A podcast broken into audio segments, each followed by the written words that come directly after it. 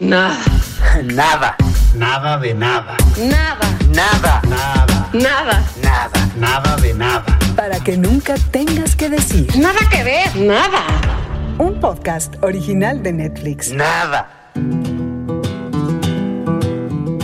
Bienvenidos a Nada que Ver y hoy nos vamos a poner rurales, es decir, eh, vamos a hablar de Hillbilly, una elegía rural o Hillbilly Elegy, eh, para quien ustedes tenga Netflix configurado en inglés, así encuentran esta película eh, que ya decíamos hace rato eh, en algunos episodios, Trino Camacho, Mariana Linares, con el otoño empieza la temporada del buen cine y esta es una de las películas que da gusto de hablar de ellas. ¿Cómo están compañeros? ¿Cómo están compañeros? Esta sí me puso triste, oigan, muy triste. Es como que llega a esas capas de profundidad ay, de las emociones, aunque tiene No. esperanza, tiene esperanza. Por me supuesto gustó, que me te gustó pone mucho. triste, o sea, sí sueltas una lagrimita de repente, por supuesto, porque eh, la historia está muy bien contada. Mira, Ron Howard, que para mí es un director muy irregular, eh, tiene cosas que para mí Sí. son de las que guardo así en... eh, a mí me gusta una película, no sé si la has visto nuevamente, Luis Pablo, que se llama The Paper, el periódico, con Sí, Michael muy Keaton. buena, con Michael Es- Keaton, Es sí. muy buena, Muy es de Ron Howard. sí. Y Ron Howard es así. O sea, puede tener cosas increíblemente cursis que me gustan, puedo decirlo como Cocoon, porque Cocoon es lo que sigue acá en Chapala, es lo que yo estoy ahí ya. Y, y puede tener cosas muy, muy bajas este, y chafas este, eh, de comedias y demás. Bueno, otra que me fascina eh, con Steve Martin, no sé si la vieron, que es sobre la familia. Bueno, estas películas que son eh, maravillosas. Sale Joaquín Phoenix de chiquito, sale Keanu Reeves, este. Una, una, una verdad, una, una historia de, de películas que tiene Ron Howard muy, muy buenas. Y esta, para mí, para mi gusto, es de, si no la mejor, de las mejores de su filmografía. Nada que ver. Ron Howard en Netflix. Prolífico director norteamericano que ha filmado más de 40 títulos, además de producir más de un centenar y actuar en más de 80 películas y series. Ganador de los Oscar a Mejor Película y Mejor Director por A Beautiful Mind en el 2002. En Netflix puedes ver sus películas Ransom, Apolo 13, El Grinch, Inferno y El Corazón del Mar. Además puedes escuchar su voz como el narrador de la galardonada serie Arrested Development que también coprodujo. Pues es, es, es, es efectivamente uno de los, de los grandes directores como de Hollywood que generalmente le gustan los dramas muy bien hechos, pero eh, mi corazón, eh, eh, Ron Howard vive en mi corazón porque gracias a él y a su productor, que es su, su tándem de siempre, que es Brian Grazer, que también es el productor en Hillbilly Elegy, son los creadores de Arrested Development, los, los digamos, los showrunners y los productores de esta la mejor comedia reciente, digamos, que la, la pueden ver en Netflix. Ahí está Arrested Development.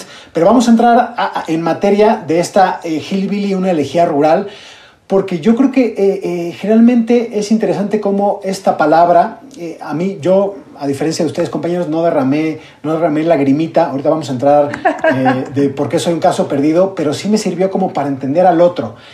Y creo que esto, esto que nosotros usamos despectivamente como el redneck, el hillbilly, ¿no? Como, como esta cuestión del campesino, como si fuera menos, me- un campesino muy particular, porque además ese como el, el- el blanco pobre de Estados Unidos, generalmente se, se- se hace o hablamos de eso despectivamente, pero luego por el peso que tienen en la realidad, ¿no? por el peso que tienen político, por el peso que tienen en una dinámica cultural como es Estados Unidos, es muy interesante. Y aquí yo creo que hemos hablado, mm, hay muchos títulos que nos ayudan a entender la figura del redneck o del hillbilly eh, de, otro, de otro punto de vista, más allá de esta película. No sé, no sé si están de acuerdo conmigo. No, totalmente de acuerdo. Y me viene mucho a, a la mente eh, varias canciones de Randy Newman que sería muy bueno volver a escuchar. Randy Newman, eh, que se llama Rednecks. Si la han oído o no la han oído, es el momento de escucharla porque es muy simpática, por supuesto, que luego después se edulcoró mucho Randy Newman haciendo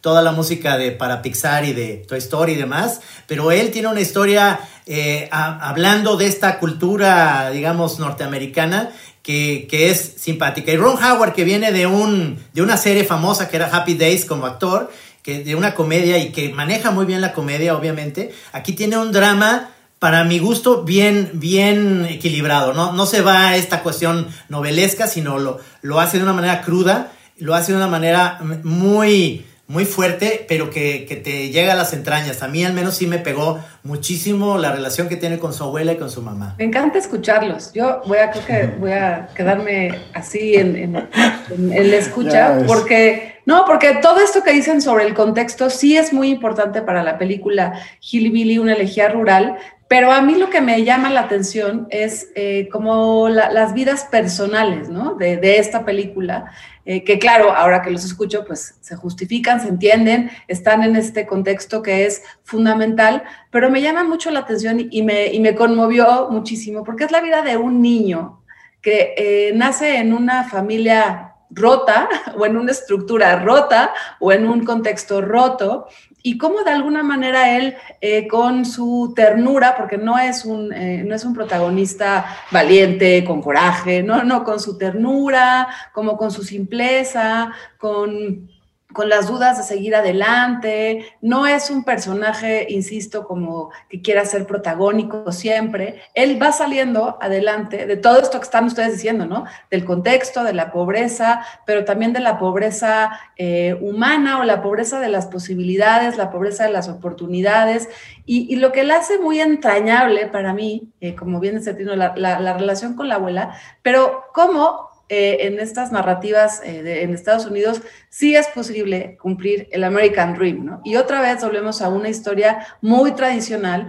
en donde hay un viaje que es de este chavito que se vuelve joven, adolescente, luego universitario, y tiene un viaje a través de sus recuerdos para salir adelante o para salir del agujero o para encontrar eh, su sueño, ¿no? Y es ahí donde es la narrativa otra vez tradicional que te lleva al, a las emociones de los personajes y por eso me gustó mucho y por eso hasta me hizo llorar. Hace poco, hace poco le entramos también a una película que hablaba como de la América o de los Estados Unidos más profundos, ¿no? O, o de la América rural, ¿no? Eh, se llama The Devil All the Time.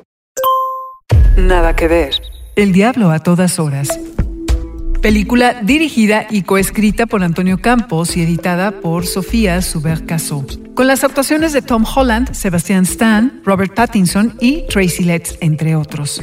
Basada en la aclamada novela homónima de Donald Ray Pollock, quien también le presta voz al narrador. Nos transporta a la década de los 60, al pueblo de Knockemstiff en el sur de Ohio, donde personas extravagantes, convincentes y con trastornos mentales sufren los daños psicológicos de la guerra. Tengo que reconocer que eh, quizá cuando lo hablamos nosotros tres no me, no me, no me había eh, convencido del todo, pero conforme han ido pasando las semanas, cada vez me gusta más. Aunque también eh, eh, era un poco como la desesperanza total de estos, de, de, estos pueblos perdidos que casi, casi nunca aparecen en los periódicos nacionales, de los cuales nunca, sabe, nunca conocemos fuera de Estados Unidos. Digamos que este es el anverso más, más positivo de, de, de, ese, ese Estados Unidos o de ese país.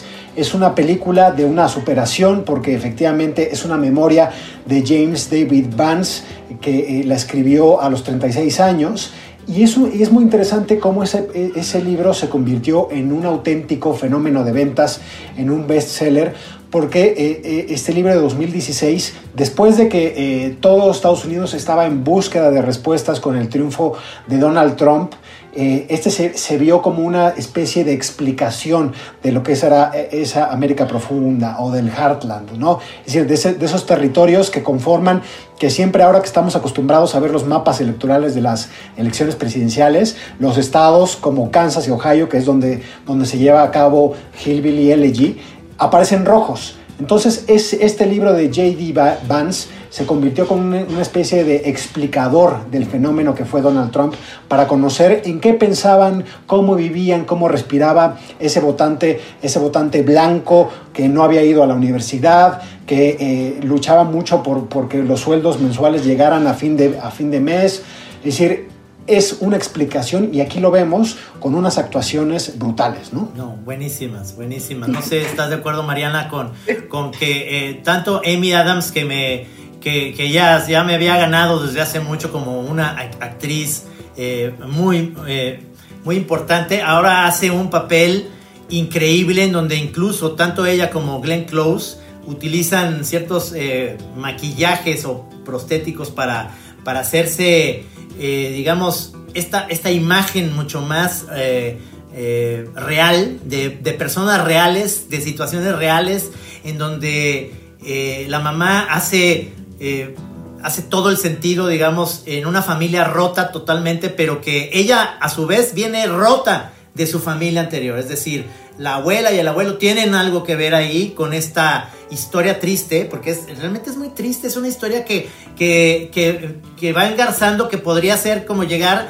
a, una cuestión donde todo el mundo sea, eh, podría llegar a ser personas no gratas, podrían haber acabado en la cárcel y, y al contrario, tiene todo un vuelco distinto con dos hermanos que para mí se me hacen entrañables, se quieren mucho, se, se apoyan muchísimo y él sale, eh, eh, digamos, avante a pesar de todo esto, de las abuelas, de, de, la situación, de la mamá que lo va cambiando de casa, que lo va cambiando de situaciones, y el chavito que se parece mucho a Chema, yo creo que por eso, en el sentido de decir, como es un chavito como, de, físicamente digo, se parece en ese sentido, como un chavito que está en esa efervescencia en un momento dado, que tiene su mundo, su vida, y está muy claro en lo que quiere, es un chavo inteligente, padre, y a pesar de todas las contras, este, tiene un, una, manera de ver la vida positiva, ¿no? Para no decir nada más. Me encanta esto que dicen del universo de, ellas, ¿no? De Glenn Close, que es la abuela, Emilia Adams, que es la mamá,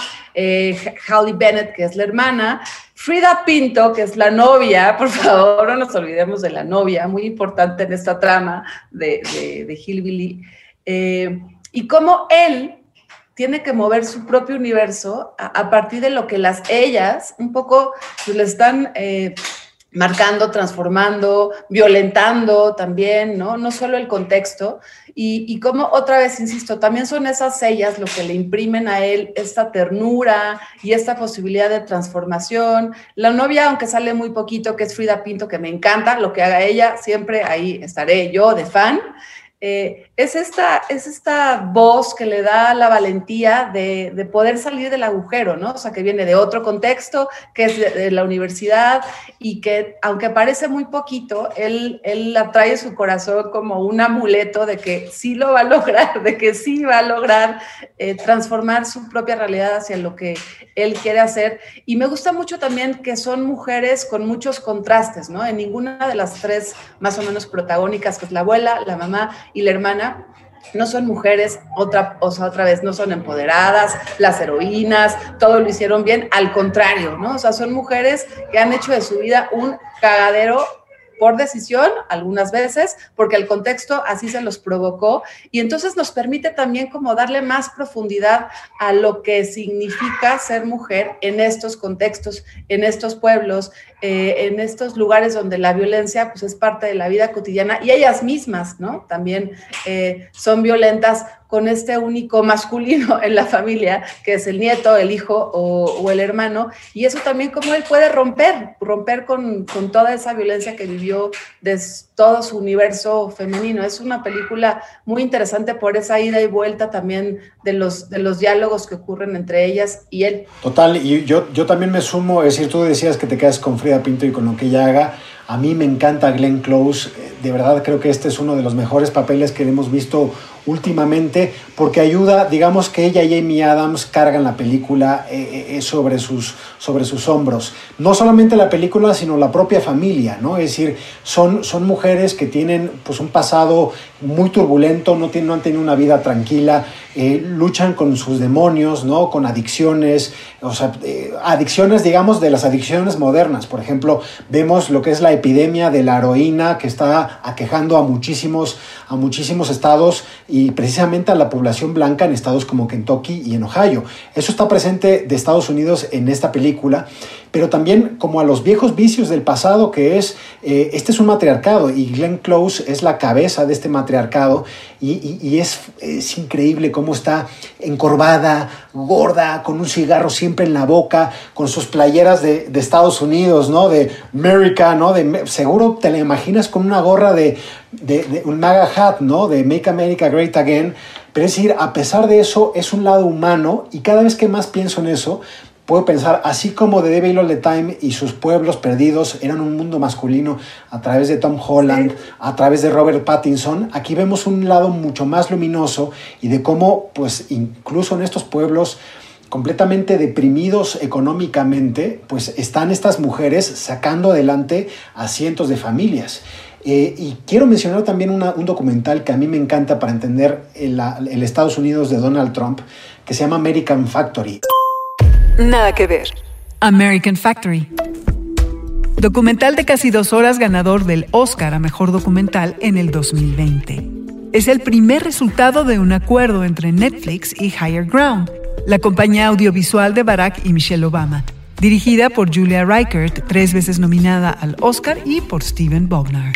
Es una, es una historia, un documental del que hablamos aquí el año pasado, se los dejo también de recomendación porque a pesar de que afortunadamente Donald Trump ya se va, eh, aún quedará muchas explicaciones de qué, cómo, cómo es que llegó un tipo como él, y cómo es que un tipo como él tuvo más de 70 millones de votos en las últimas elecciones.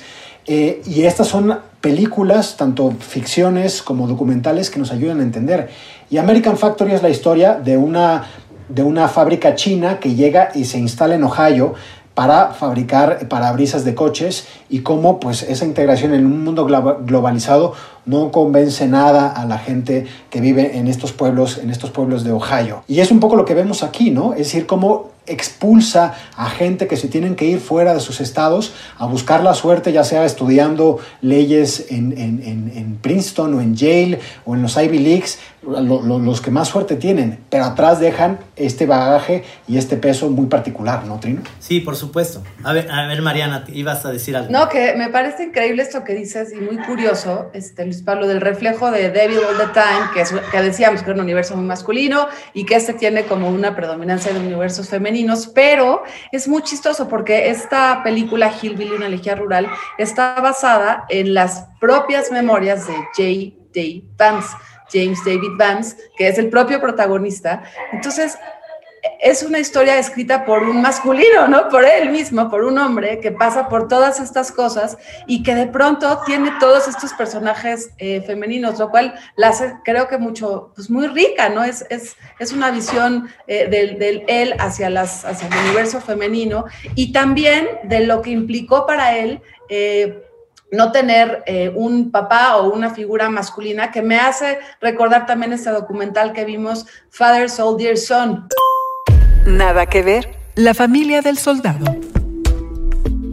Documental de una hora con 40 minutos, nominado en el Tribeca Film Festival como mejor documental y ganador del premio a mejor edición, a cargo de Amy Foote coproducido por el New York Times y dirigido por dos de sus periodistas, Leslie Davis y Catherine Einhorn. Para ambas, este fue su debut en el largometraje. Después de una década entera en la que las creadoras siguieron a la familia del ex sargento Brian Aish y sus dos hijos, Isaac y Joey, que tenían tan solo 12 y 7 años de edad cuando comenzó el rodaje. ¿Qué pasa con estas eh, comunidades en Estados Unidos en donde todo recae en los abuelos, ¿no? Donde todo recae eh, eh, en la familia cuando un papá se va. ¿Y qué pasa con esos, con esos niños, sus infancias, sus adolescencias? ¿Cómo siguen replicando lo que pues, pudieron aprender de sus contextos? Father Soldiers, aunque también hablamos de ella, es otro pedacito de, de este Estados Unidos que también está en, en el universo de Hillbilly, una elegía rural, porque además él también fue, ¿no? A la Marina, él lo cuenta en, la película, el, protagonista, y eso también lo hace ser quien es, ¿no? Como que tiene mucha seguridad de que si algo ha hecho bien en la vida fue haber ido a la Marina y que después igual su vida puede pues irse por, por el despeñadero, pero no importa porque ya estuvo ahí en, la Marina.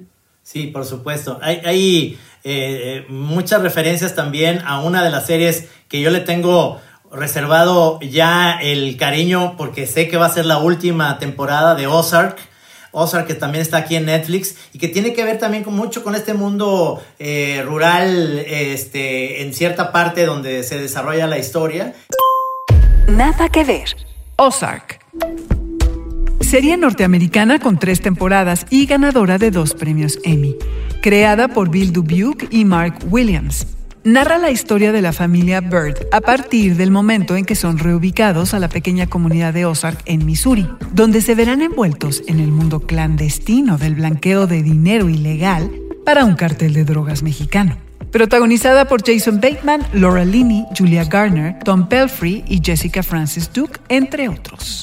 Obviamente, eh, Ron Howard eh, encuentra este guion para, para filmarse totalmente diferente a lo que estaba haciendo últimamente. A mí, Ron Howard, otra de los de las eh, grandes películas que pasó sin pena ni gloria por aquí, porque obviamente no nos interesa a los mexicanos tanto una película que se llama Nixon Frost o Frost Nixon, que es David Frost entrevistando a Nixon, que es un una gran película actuando dos grandes actores sobre una, una entrevista histórica que eh, hizo un parteaguas, digamos, en la política estadounidense. Y yo creo que tiene mucho que ver que Ron Howard tiene esta visión muy norteamericana, porque todo el tiempo se habla del American Dream, de cómo eh, a pesar de todos los pesares, el americano promedio de estas zonas, que son a veces, a veces eh, con poca educación, a veces este, tienen limitantes por la pobreza y demás, aunque no lo creamos, en Estados Unidos está toda esa parte, cómo está el self-made man, ¿no? El que se hace a sí mismo y se hace una, una carrera y tiene esta posibilidad, que lo único que quiere en toda la película es que él llegue a una cita que está por ahí, que tiene que llegar a una hora exacta. Y es, es la parte cursi, que a lo mejor con Mariana podemos estar conectados tú y yo. Es interesante, es interesante en estos tiempos que eh, la novia del protagonista es India. Y ya viendo cómo está de vicepresidenta una mujer india, yo creo que eh, va muy bien y marcha perfectamente con la historia que está sucediendo en Estados Unidos en estos momentos. A ver, sí creo, sí creo que tiene esta cosa de, de, Hollywood, un poco lo que pensamos que es este, finalmente esta historia de superación personal, ¿no? Como alguien logra dejar atrás. Pero me, se, me hace muy interesante y qué bueno que la gente que eh, está escuchando ya, si ya llevan 20 minutos escuchando este episodio, nos podemos permitir un poco de spoilers sin ser completamente aguafiestas. Pero me gusta mucho el giro del final, es decir, eh, eh, este, esto que dejan abierto de la relación de JD Vance con Amy Adams, que es la madre, que es una relación muy, tortuosa, eh, difícil, y vemos obviamente a lo largo de la película por qué. O sea, él se va a vivir con, con Glenn Close, con la abuela, eh, eh, porque es, es, es, muy importante, y de hecho vemos que es la fuerza positiva, la abuela, para que él dé una transformación a su vida. Pero ese final, que, que yo creo que a mi entender queda bastante abierto, de la relación de él con su madre, eh, se me hizo interesante porque evita la crucilería, que es decir, de eh, se salvó, ¿no? Porque pues, es, una, es una realidad cabrón, es una realidad que está ahí y que pues quizá eh, a veces es eso, o sea, a veces como está basada en una memoria y es la vida real, pues la vida real no tiene los, los finales de Hollywood. Totalmente. Sí, de acuerdo. Y además la abuela no es tan típica abuela, ¿eh? o sea, es una abuela cabronzona que, en, que en algún momento también le dice, mira, yo no voy a ser la típica abuela, ¿no? Yo no, no quiero que me quieras, es más, me da igual. Lo único que te, lo único que sí me tienes que jurar y prometer es que vas a salir adelante. Y a mí esa es la parte que me conmovió muchísimo, ¿no? Porque es una abuela, pues eso, imperfecta, que tampoco es como que procura, o sea, no porque no quisiera, sino porque eran las herramientas emocionales con las que ella contaba pero me conmovió mucho porque ella siempre creyó en él, ¿no? Como que, como que esa es la parte de la historia que, que te da que te da luz o que te da esperanza. Es como, si hay alguien que cree en ti, que en este caso fue la abuela, ese alguien va, a lograr que tú, que tú puedas salir adelante, ¿no? Y él siempre dice, ok, pues esta señora está creyendo en mí, pues más, más vale que, que, le siga y que le friegue para que, para que lo logremos. Y eso es lo que a mí me conmovió mucho, ¿no? Que no es una abuela pues amorosa, ni cursi, este, pero que hace que él cambie su vida. Totalmente de acuerdo, Mariana, con lo que dices, que es una abuela atípica, y yo creo que eso es lo que hace que, que, que, sea una actuación tan rica de, de, Glenn Close, ¿no? Es decir, todos los recovecos que tiene este personaje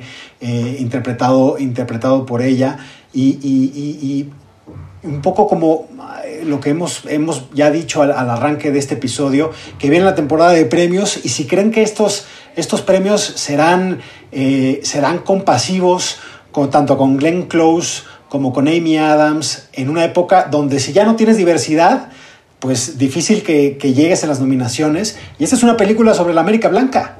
Entonces, ¿cómo hacemos con eso? Tienes toda la razón. Y es un personaje, además, la abuela es interesante lo que decía Mariana en el sentido de que es, es, un personaje que ahora eh, con, el nieto es, es importante que le da esta estructura, pero es la génesis del, realmente del problema. ¿eh? Es la génesis de un problema que, que viene de antes y es, es, por eso se me hace interesante la película, porque no hay blancos y negros, ¿no? Es un personaje que, que en su pasado tuvo cosas que la mamá es el receptáculo de esto y a pesar de eso tiene dos hijos fantásticos, ¿no? Que la hermana y él son, son chavos de buen corazón y de y no los ves tampoco a ellos como de buen corazón y buenos, buenos todo el tiempo. Tienen sus, sus caídas, sus fallas como todo, ¿no?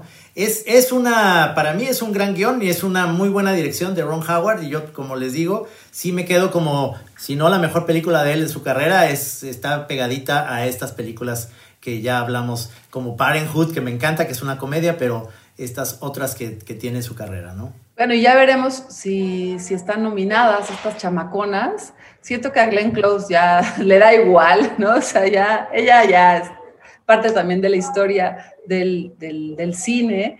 Amy Adams sí me encantaría, me encantaría porque, porque sí creo que eh, en el caso de Glenn Close, claro que le ayuda todo como el maquillaje en Amy Adams hay una cosa de su, de, la, cómo avanza el carácter, su personaje a lo largo de la historia y cómo va envejeciendo desde la amargura, ¿no? O sea, cómo arranca ella siendo una mamá joven con una dulzura y, con, y siendo aventurera y traviesa y cómo la maldita vida de ese lugar la va haciendo eh, amargada, vieja, drogadicta. Eh, y eso se le ve en la mirada, o sea, más allá de, de todo lo que implica su, la caracterización, lo hace extremadamente bien. O sea, cómo llega así enojada al final de la película porque trae ya la sangre podrida. Sí. Pero yo no sé si, si, le vale ya gorro estar nominada. Bueno, nominada, eh, eh, tiene siete nominaciones al Oscar, no ha ganado ninguna. Entre ellas, por ejemplo, eh, con Relaciones Peligrosas de, de, Martin Scorsese,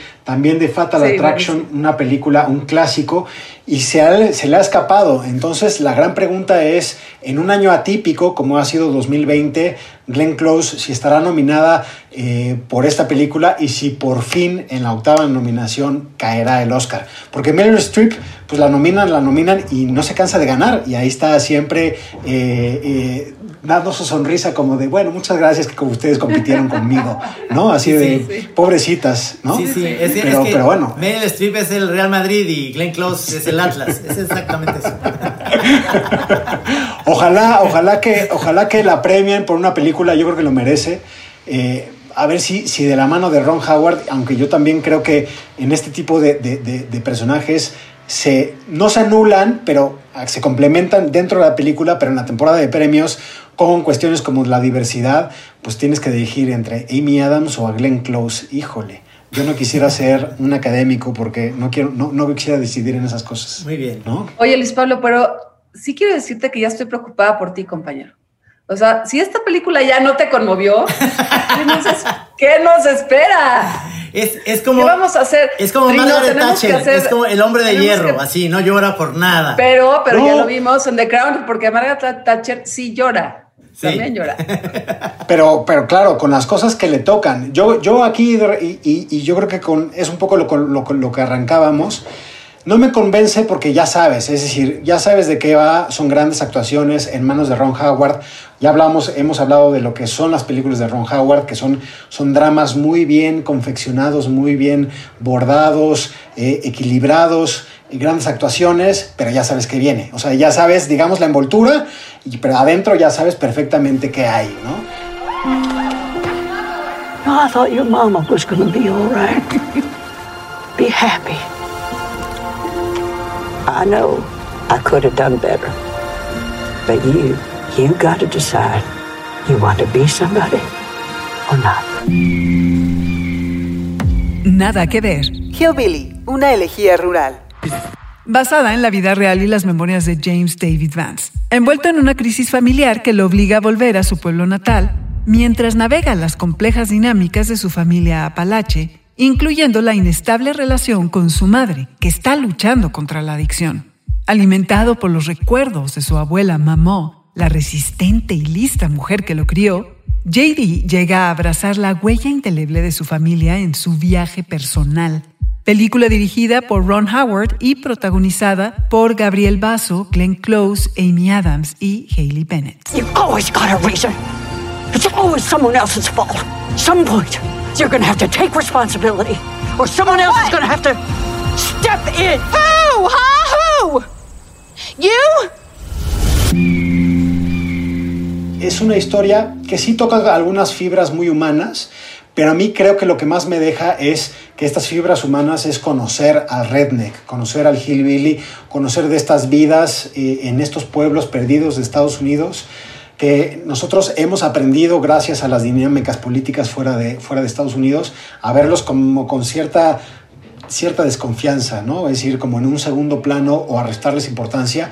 Y aquí, pues, es la importancia de contar una buena historia, ¿no? Es decir, una vida personal eh, y eso sí puede lograr como muchísima empatía. Eso es lo que yo me quedo de Hillbilly Elegy. Bueno, ok, vamos a pensar, Trino y yo, qué proponerte para, para que eches la grimita.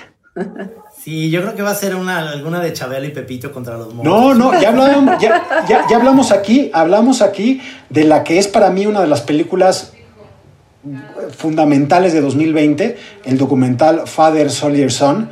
Ese no solamente, Ajá, o sea, ese claro. No era una lagrimita, era la llave completa abierta y gancho al hígado. O sea, el combo completo, que eso es lo, lo que quieres ver. Y además con historias de la vida real. Entonces, sí he llorado, eh, y yo- lo hablamos en ese episodio, porque ese sí es, ese, ese es un documental devastador, ¿no? No, por supuesto, por supuesto. Ya nos dimos cuenta que lo tuyo, lo tuyo, lo tuyo es el documental.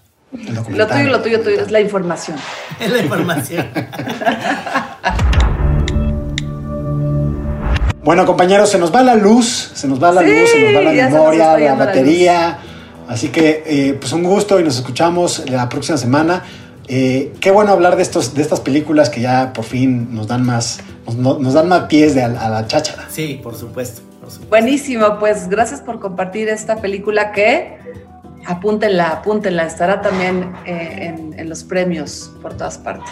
Acuérdense de seguir la cuenta en Instagram de Nada que ver, Nada que ver Netflix, donde pues encontrarán compañeros a los títulos que hablamos en este podcast, pero también de muchas de las cosas que no nos da la vida para hablar y que están ahí en las redes sociales, siempre con nuggets de información muy interesantes. Sí, Nos escuchamos hay la que, ver, próxima hay, que ver, hay que ver esta película con un Jack Daniels, con un Bourbon, y es, va perfecto con, todo la- con toda la, eh, la Y unas- de la historia. Y unas alitas así con y unas una alitas, salsa, exactamente. o- sí, unas costillitas, digamos, ahí. unas barbecue ribs. Hasta luego. Hasta luego. Bye. Para que nunca tengas que decir. Nada que ver. Nada. Un podcast original de Netflix.